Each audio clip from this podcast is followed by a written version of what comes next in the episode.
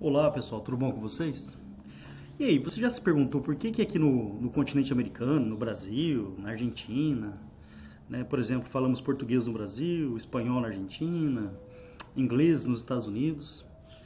Hoje a gente começa a falar desse processo, o processo que é conhecido como colonização europeia no continente americano e toda a influência cultural que esse processo acabou é, provocando, né, trazendo.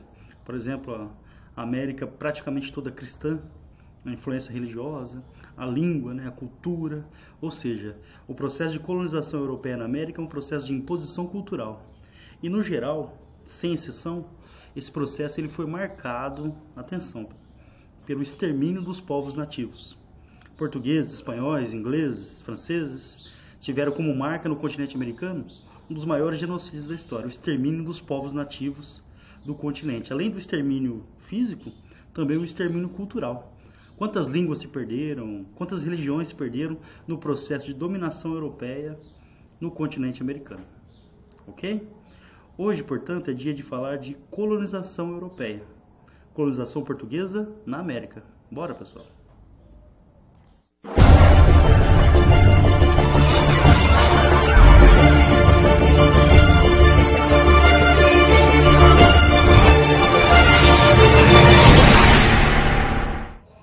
Pessoal, separei essa imagem para simbolizar né, a chegada dos portugueses aqui no, no, nosso querido e amado Brasil, tá?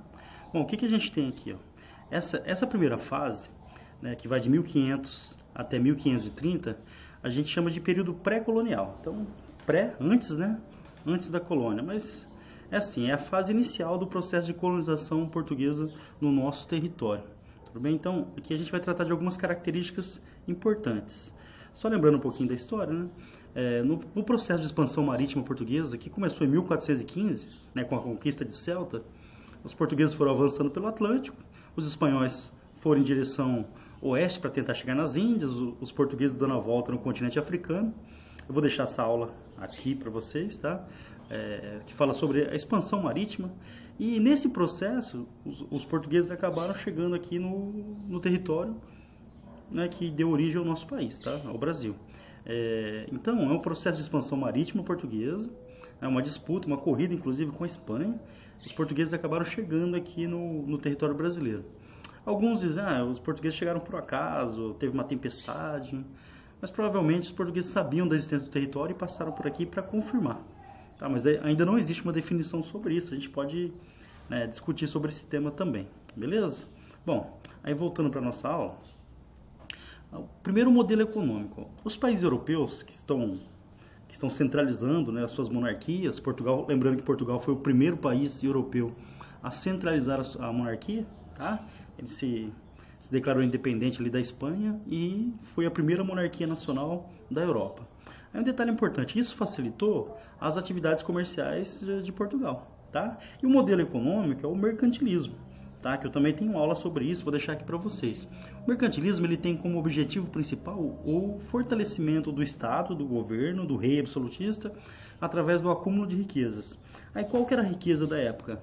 Os metais preciosos, tudo bem? Então o objetivo da, da política mercantilista é o metalismo, é acúmulo de, de metais preciosos dentro da fronteira do país. Dentro dessa engrenagem econômica chamada de mercantilismo, que alguns chamam até de pré-capitalismo, tá? que é a fase inicial do capitalismo, a gente tem a relação entre metrópole e colônia. Ó, atenção que esse é um ponto de atenção, tá? Pensando no vestibular. Atenção que esse é um ponto de atenção. O país europeu, o país descobridor, é a metrópole, é a sede. A terra descoberta, o Brasil no caso aqui, é a colônia. Então a gente tem nessa relação, Portugal é a metrópole, o Brasil é a colônia, certo? É, outro exemplo, é, a Espanha é metrópole, a Argentina é colônia. A Inglaterra é metrópole, os Estados Unidos é colônia. Então a gente vai chamar sempre assim, ó, metrópole o país europeu, descobridor, entre aspas. E o, o país americano, o território americano, a colônia, certo? Então há uma relação entre eles. A gente chama essa relação de pacto colonial ou exclusivo metropolitano ou é, monopólio, perdão, metropolitano, a relação entre colônia e metrópole. Nessa relação econômica, atenção agora, a colônia ela vai fornecer o que? Matéria-prima para a sua metrópole. Produtos tropicais, né? produtos, por exemplo, que na Europa não poderiam ser produzidos devido ao clima. Tá? Então a colônia ela fornece matéria-prima a preços baixos e ela é obrigada a comprar da sua metrópole produtos industrializados a preços altos. Então olha só que negócio bom para a metrópole. Né? Assim, dentro do, do Pacto Colonial, o Brasil, que era colônia de Portugal, a gente vendia mercadorias a preços baixos para eles, o açúcar, por exemplo, e era obrigado a comprar de Portugal produtos industrializados, tecidos, entre outras mercadorias, a preços extremamente altos. Então, nessa relação econômica, a colônia sai, sai perdendo. E a balança comercial portuguesa, ela vai ficar favorável, tá? Que era um dos objetivos aí da política mercantilista. Então, vou repetir, ó. Metrópole, país descobridor. Colônia, território descoberto, entre aspas. Portugal, Brasil. Nessa relação, a colônia só pode fazer comércio com a sua metrópole, vendendo matéria-prima a preços baixos e comprando produtos industrializados, manufaturados a preços altos. Portugal, por exemplo, isso cai bastante no vestibular, não permitiu a instalação de nenhuma fábrica no Brasil, ou fábrica de praticamente nada aqui no nosso território. Ok? Por que isso? Porque se a gente fabricasse aqui, não iria comprar de Portugal, certo? Então a gente passou um bom período aí da nossa história sem poder ter fábrica de nada, né? indústria de nada, porque tudo vinha pronto de, de Portugal, certo, pessoal? Bom, e falando de datas também, um aspecto importante. A nossa fase colonial ela vai de 1500, com a chegada de Cabral aqui, descoberta do Brasil, até 1822, com a independência, quando Dom Pedro I dá o grito lá do Ipiranga e separa Brasil de Portugal. É, alguns vão, consideram 1815 porque a família real portuguesa estava aqui e o Dom João ele elevou o Brasil a Reino Unido, a Portugal e Algarve. Mas independência mesmo 1822 quando Dom Pedro I separou o Brasil de Portugal. Tá? Então a gente era uma colônia portuguesa.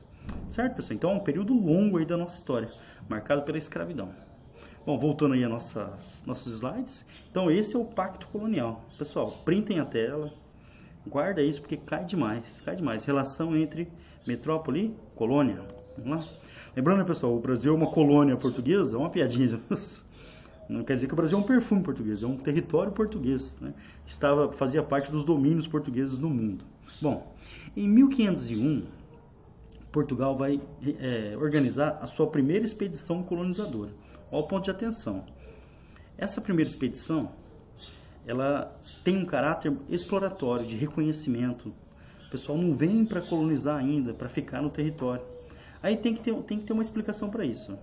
O Cabral ele chega aqui em 1500, né, ele estava lá com 13 caravelas, ele vai em direção às Índias e manda um navio avisando da descoberta, ok?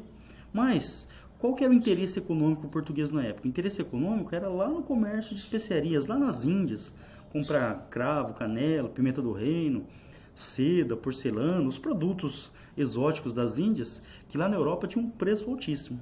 Então, enquanto Portugal, isso é um ponto de muita atenção, enquanto Portugal esteve é, focado no comércio de especiarias lá nas Índias, o Brasil foi, foi considerado uma terra aí sem importância, não deram muita bola. Por quê?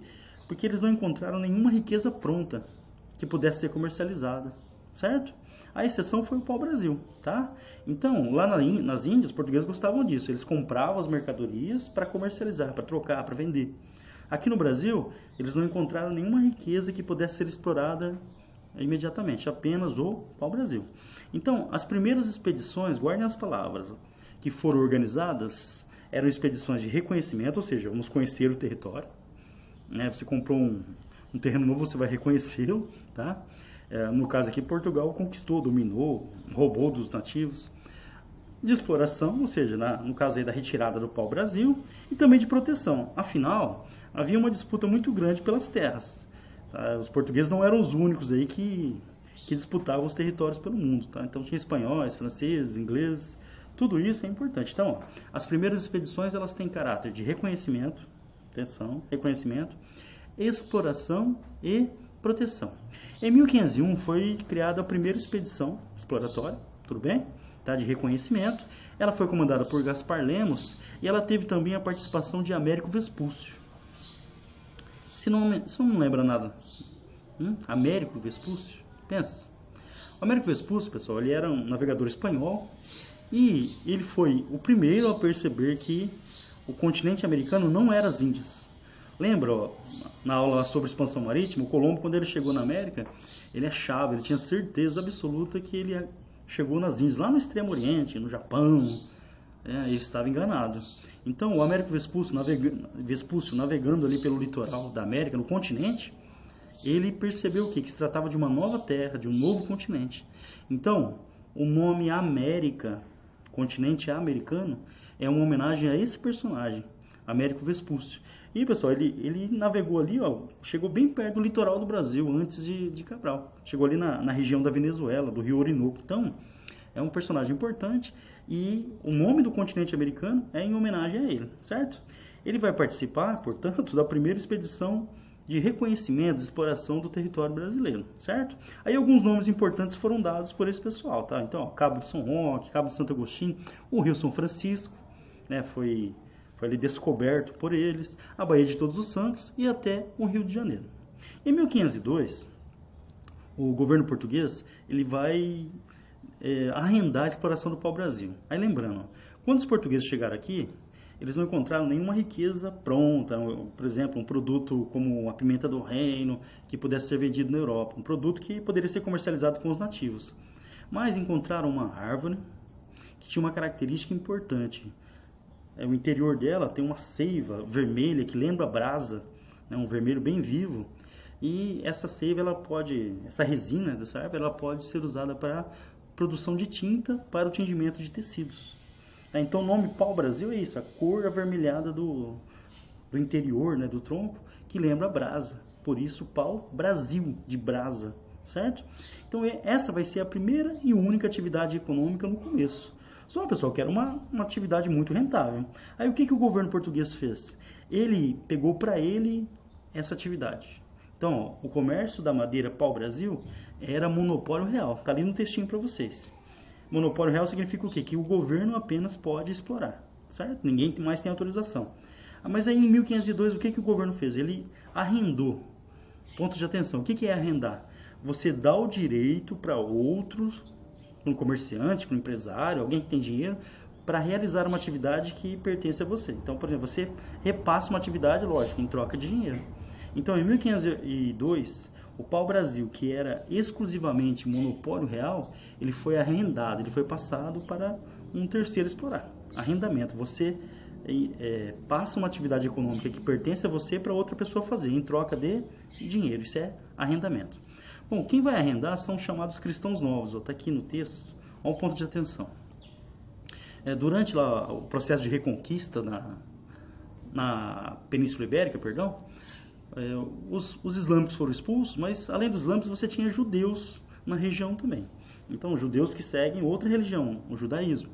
Óbvio. Esses judeus, eles foram obrigados a se converterem ao cristianismo.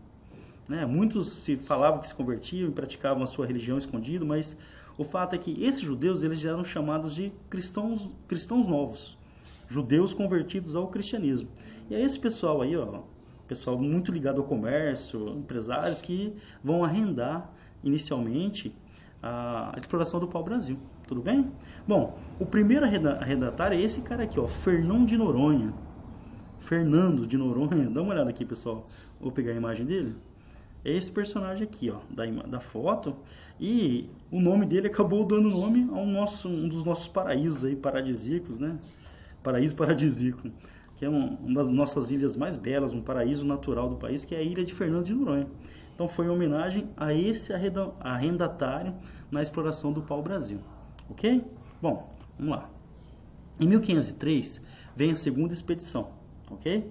Então, a 1501 a primeira, em 1502 o governo português ele vai arrendar a exploração do pau-brasil e em 1503 vem a segunda expedição, também de caráter exploratório, ainda não é de povoamento, para reconhecer, para explorar, para retirar alguma riqueza que estava pronta para o Brasil, por exemplo, e para proteger também, para evitar a chegada de, de, outros, de outros países, por exemplo, os franceses, tá? que outros países invadissem o território. Bom, participou de novo dessa expedição o Américo Vespúcio. Vou até mostrar a imagem dele para vocês. Aqui, é esse personagem aqui.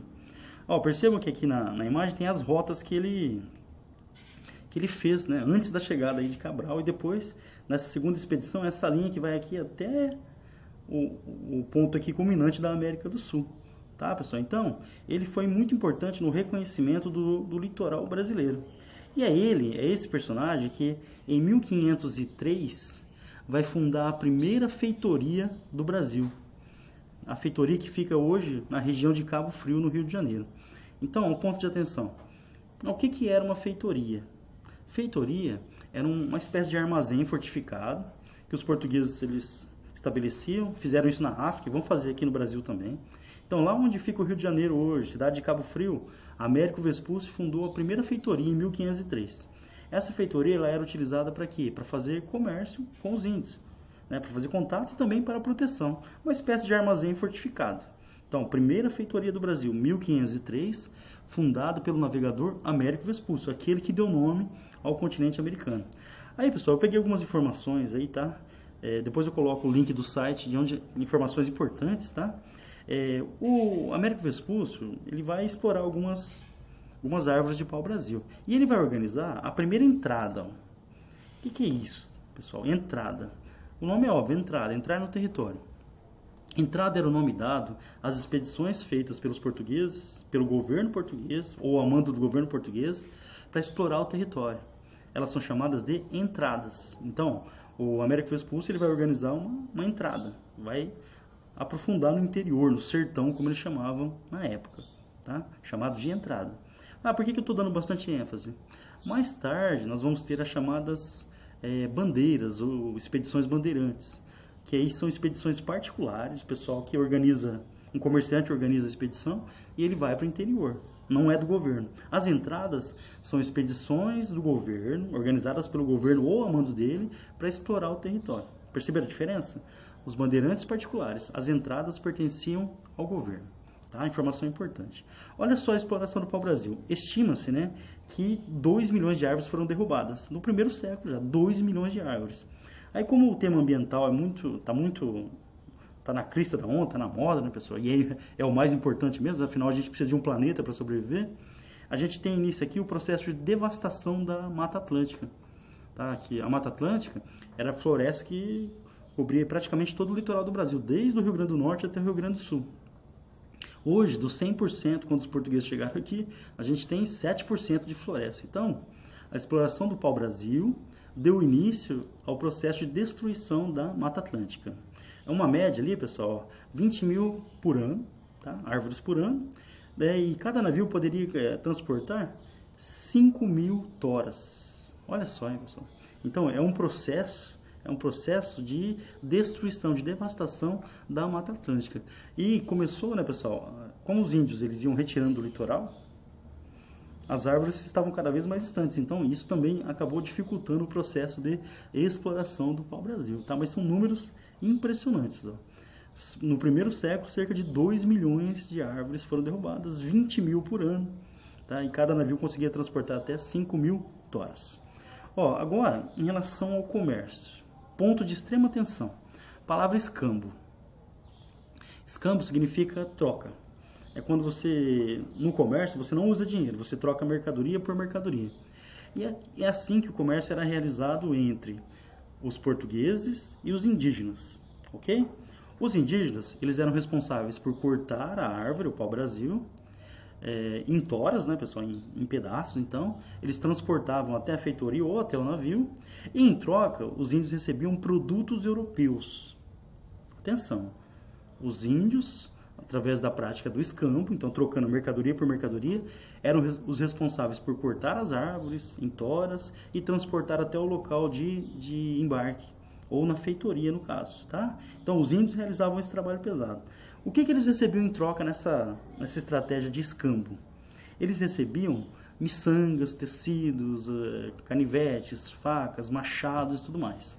Então, pessoal, tem uma discussão sobre esse tema que é assim: os índios eles eram enganados quando eles trocavam o pau-brasil com os europeus, por miçanga, por exemplo, por um espelhinho. Então, ó, a gente vai analisar assim. Ah, nossa, mas que índio bobo, né? Tá, nossa, parece idiota, tá aí dando um produto valioso em troca de porcaria.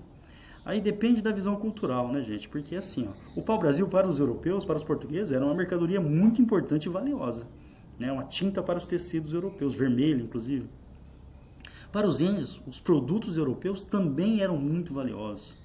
Os índios queriam muito uma faca, um canivete, um produto de metal, um, um machado. Tudo isso facilitava demais a vida. O anzol, o, o espelho, né, pessoal? Não, os índios não conheciam as miçangas que poderiam fazer colares, tudo mais. Todos esses produtos eles seduziam demais. Os índios gostavam mais, demais mesmo, desses produtos. Então, cuidado com essa visão de exploração portuguesa em relação aos nativos. Eles também gostavam e queriam muito as mercadorias que os europeus traziam. É, muitas dessas mercadorias, o anzol, o machado, a faca, facilitava demais a vida dos índios. Eles só tinham instrumentos de madeira e pedra, de osso também. Então, o metal, ele facilitava demais a vida dos nativos, ok? Aí, pessoal, eu separei aqui uma foto da, do pau-brasil, para quem não conhece. Olha só. Aqui é o tronco, repare, a casca está saindo aqui, então olha, olha o vermelho, não lembra a brasa mesmo?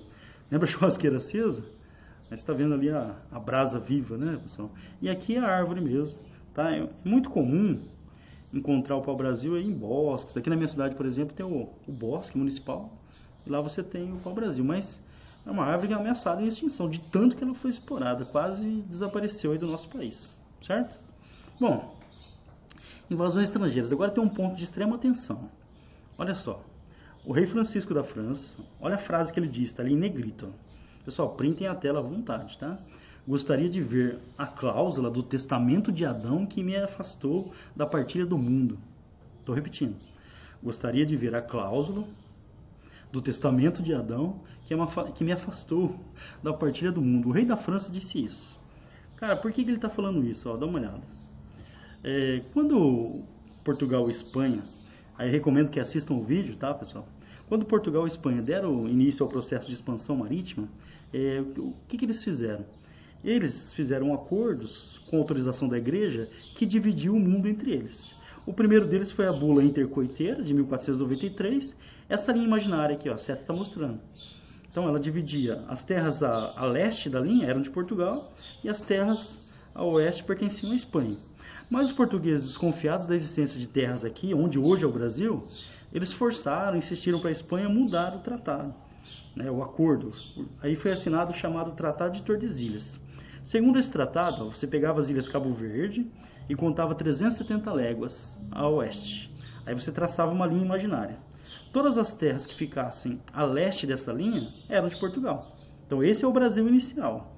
Tudo bem? Percebam que é uma parte bem pequena do nosso território atual. E tudo que ficasse a oeste da linha de Tordesilhas pertencia à Espanha.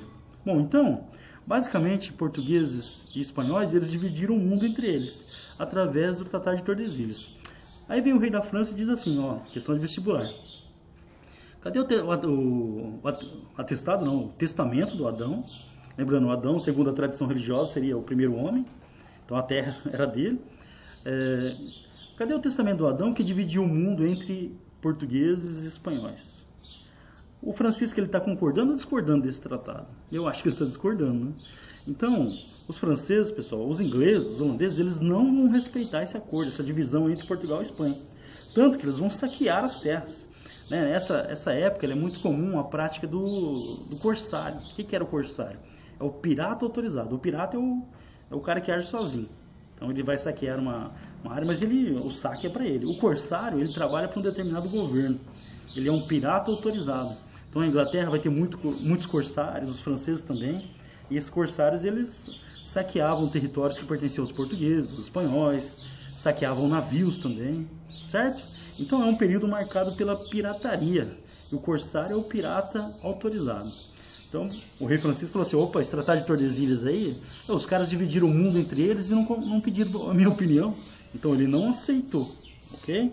Tanto que os franceses, eles vão quase, quase, quase tomar o Brasil de Portugal. Duas vezes, ó, no Rio de Janeiro e depois lá na região norte também. Bom, para evitar, para evitar o assédio de estrangeiros no nosso litoral, o governo português, ó, ponte atenção. Ele começou, tá no texto, ó, print, hein, pessoal. Ele começou a organizar as chamadas expedições guarda-costas. O nome já diz, né? Expedições guarda-costas. Uma expedição é, criada, formada para proteger a costa, o litoral. Quem vai liderar essas expedições é o Cristóvão Jacques. Ele vai liderar duas, ó, 1516 e 1526. Só que essas expedições elas foram um fracasso. E eu acho que a resposta é óbvia, né? Por quê? O litoral brasileiro é muito extenso, muito extenso. Né? E você colocar algumas caravelas para patrulhar o litoral brasileiro é muito pouco. Tá? Então era praticamente impossível fiscalizar o litoral brasileiro com essas expedições. Mas foi uma tentativa do governo português para tentar evitar o assédio, principalmente dos franceses, no nosso território. Ah, o que, que os franceses vinham fazer aqui? Eles queriam o pau-brasil também, que era a riqueza que existia, que era conhecida até então. Tudo bem? Então, ó, ponto de atenção. Rei Francisco da França, ele aceitou o Tratado de Tordesilhas? Não. Ele disse que não, não concordava e que a França também tinha o direito de explorar esses territórios. Vai dar problema, hein? né, pessoal? Bom, é, as expedições guarda-costas guarda elas não tiveram efetividade, tá? Então, os portugueses vão ter que mudar essa estratégia. Agora um ponto de atenção. O, lembra que eu falei no começo da aula de hoje que os portugueses eles não deram muita bola para o Brasil né, no começo? Por que isso? Porque o, o que dava dinheiro mesmo era vender pimenta do reino, né? os produtos lá do Extremo Oriente. Cravo, canela, gengibre, noz moscada, produtos de luxo, seda, porcelana, joias. Tá? Então esse era o negócio que dava dinheiro. Só que é o seguinte, nos primeiros 30 anos, os portugueses eles dominaram esse comércio praticamente sozinhos. Sozinhos. Tinha concorrência dos árabes no, no, na rota territorial, mas a rota marítima era, era mais eficiente. Então, como eles dominavam sozinhos, o lucro era muito alto. Só que a concorrência começa a aparecer. Surgem os espanhóis, os franceses, os ingleses, os holandeses. Então, aquilo que era a exclusividade portuguesa acabou né, sendo dividido agora com outros países. E, se você tem concorrência, o preço, o lucro diminui. É o primeiro ponto de atenção. O declínio do comércio de especiarias. Motivos: concorrência, o aumento da concorrência né, devido à entrada de outros países no negócio. Encarecimento. Aí, por exemplo, os portugueses eles controlavam a rota né, comercial com as Índias, pela, contornando o, o continente africano. E para patrulhar essas rotas era cada vez mais caro, porque você tinha corsários, piratas de outros países né, que roubavam as mercadorias portuguesas. Então era, foi ficando cada vez mais caro manter essas rotas. E outra coisa importante que é óbvio, né, pessoal? Quanto mais europeus iam buscar especiarias nas Índias, mais especiarias chegavam na Europa. Aí a gente tem uma regra de mercado que é bem simples. Se eu tenho pouca mercadoria, aqui ó, se eu tenho pouca mercadoria, o preço sobe. Se eu tenho muita mercadoria, o preço cai. Então houve uma queda também no preço das especiarias devido à grande quantidade dessa mercadoria na Europa. Então, por volta de 1530, o, declínio do comércio de especiarias vai levar Portugal a mudar sua estratégia em relação ao Brasil. Tá, pessoal? Então, ó, essa parte é muito importante pensando no vestibular. Nos primeiros 30 anos em que o Brasil, né, a fase pré-colonial, o Brasil é colônia portuguesa, Portugal não deu muita bola para o Brasil. Por quê? O comércio de especiarias era o que dava dinheiro. De, depois de 30 anos, o negócio começou a entrar em decadência. Devido à concorrência de outros países, o aumento do preço para manter essa rota e também a queda no preço das especiarias. Tudo isso junto e misturado vai fazer com que Portugal volte as suas atenções para o Brasil. Então, ali por volta de 1530, Portugal vai organizar agora a primeira expedição exploratória, mas também colonizadora, tá? Na realidade, todas as expedições elas, elas são de colônia, né, pessoal? Porque está explorando a Terra, mas agora é para trazer gente para morar mesmo. Tá? Quem vai organizar essa expedição é o Dom João III, que ficou conhecido como o colonizador, que é ele que vai dar início ao processo de colonização do território brasileiro. Ele vai escolher para liderar essa expedição esse personagem aqui, o Martim Afonso de Souza. Deixa eu ver se eu tenho a foto dele aqui. Não, não tem. O Martim Afonso de Souza é ele que vai liderar esse processo de colonização, é o início, né? Ah, mas qual que é a diferença das outras expedições? As outras vieram para reconhecimento, para retirar o pau-brasil, para proteger o território. Essa, pela primeira vez, vai trazer gente para morar. Martim Afonso de Souza ele veio com 400 pessoas. É, muitas delas pessoas que não eram bem queridas em Portugal, alguns bandidos e tudo mais. Então, era, era comum isso na época, tá, pessoal? Você, você era um criminoso lá na Europa, você, um, uma punição muito comum era você ser expulso para a colônia. Então, muitos degredados né, foram mandados aqui para o Brasil. E alguns deles vieram junto com Martim Afonso de Souza. Ó, o Martim Afonso de Souza ele vai fundar o primeiro núcleo de povoamento no Brasil, né? que é a vila de São Vicente. A gente considera a primeira cidade do nosso país. Então, a Vila de São Vicente, fundada ali por Martim Afonso de Souza, dando início ao processo de colonização efetiva. Qual que era o objetivo daí da, da expedição de Martim Afonso de Souza? Está aí em negrito. Ó. Combater os traficantes franceses, então o assédio francês no nosso território, penetrar, né, entradas, entrar para reconhecer o território, em direção ao sul principalmente, né, em busca dos metais preciosos, que era o grande objetivo da época, e estabelecer um núcleo de povoamento, São Vicente no caso, né, que foi a nossa primeira vila, fundada por Martim Afonso de Souza. Aí a partir daqui, pessoal, tem início a nossa fase colonial. Tá? Lembrando, a gente viu até agora a fase pré-colonial, quando os portugueses não deram muita bola para o Brasil. Eles iam, pegavam o pau-brasil, trocavam com os índios através desse campo. Né, pessoal? Lembrando, os índios eles também gostavam das mercadorias. E nesse processo, só em 1530, com a queda do comércio de especiarias, é que os portugueses resolveram começar a povoar o território. Outra coisa importante, ó, a melhor forma de proteger o território da ameaça francesa era povoar, ocupar as terras. Aí os portugueses vão fazer contato com os índios, alguns portugueses vão viver entre os índios, e isso vai facilitar o domínio português sobre o território, certo? Mas isso é uma outra história. A gente vai contar a história da invasão francesa, da invasão holandesa, tudo isso uma outra videoaula. Certo, pessoal? Ó, não esqueçam de compartilhar o nosso canal, sininho de notificações. Né? Espero que estejam gostando das aulas.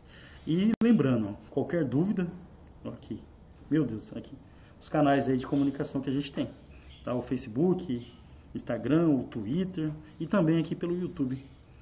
Beleza, pessoal? Então hoje falamos sobre o início da colonização portuguesa no nosso país. Portugal, nossa metrópole, o Brasil, colônia portuguesa. Ah, por isso que a gente fala português hoje. Olha só, o mundo faz sentido, gente. Fiquei até, até arrepiado, olha só. Beijo do professor Fabião. Vamos juntos construir a história.